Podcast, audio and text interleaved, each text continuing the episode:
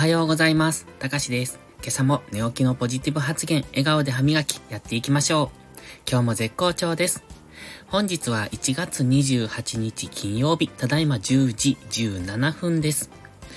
今日はゆっくり起きました。えっと、実は6時ぐらいに一旦目が覚めてるんですが、えっと、そのままもう一回二度寝という形で先ほど起きたんですけどね。えっと、やっぱ空手の次の日っていうのは 体が疲れてるなっていうのを再認識しました。まあ起きれることは起きれたんですけれども、あとは意識じゃない、あとは意志の問題ですね。なので、まあ今日はゆっくり起きたので、今から朝ルーティンを始めるんですが、まあちょっとお昼過ぎぐらいまではかかりそうかなっていうところですね。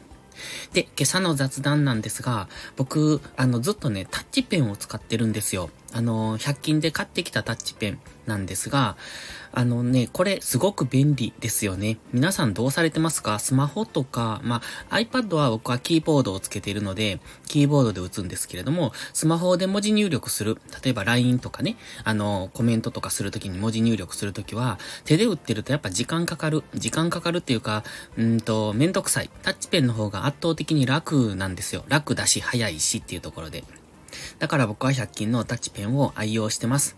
で、ペンタイプのものもあるんですが、僕は別にペンはいらないので、本当にこう、なんて言うんですか？ゴムが先についているタイプのものなんですが、それだけのもの、本当に単純な作りのものなんですけど、まあ自分でも作れそうなもんですけどね。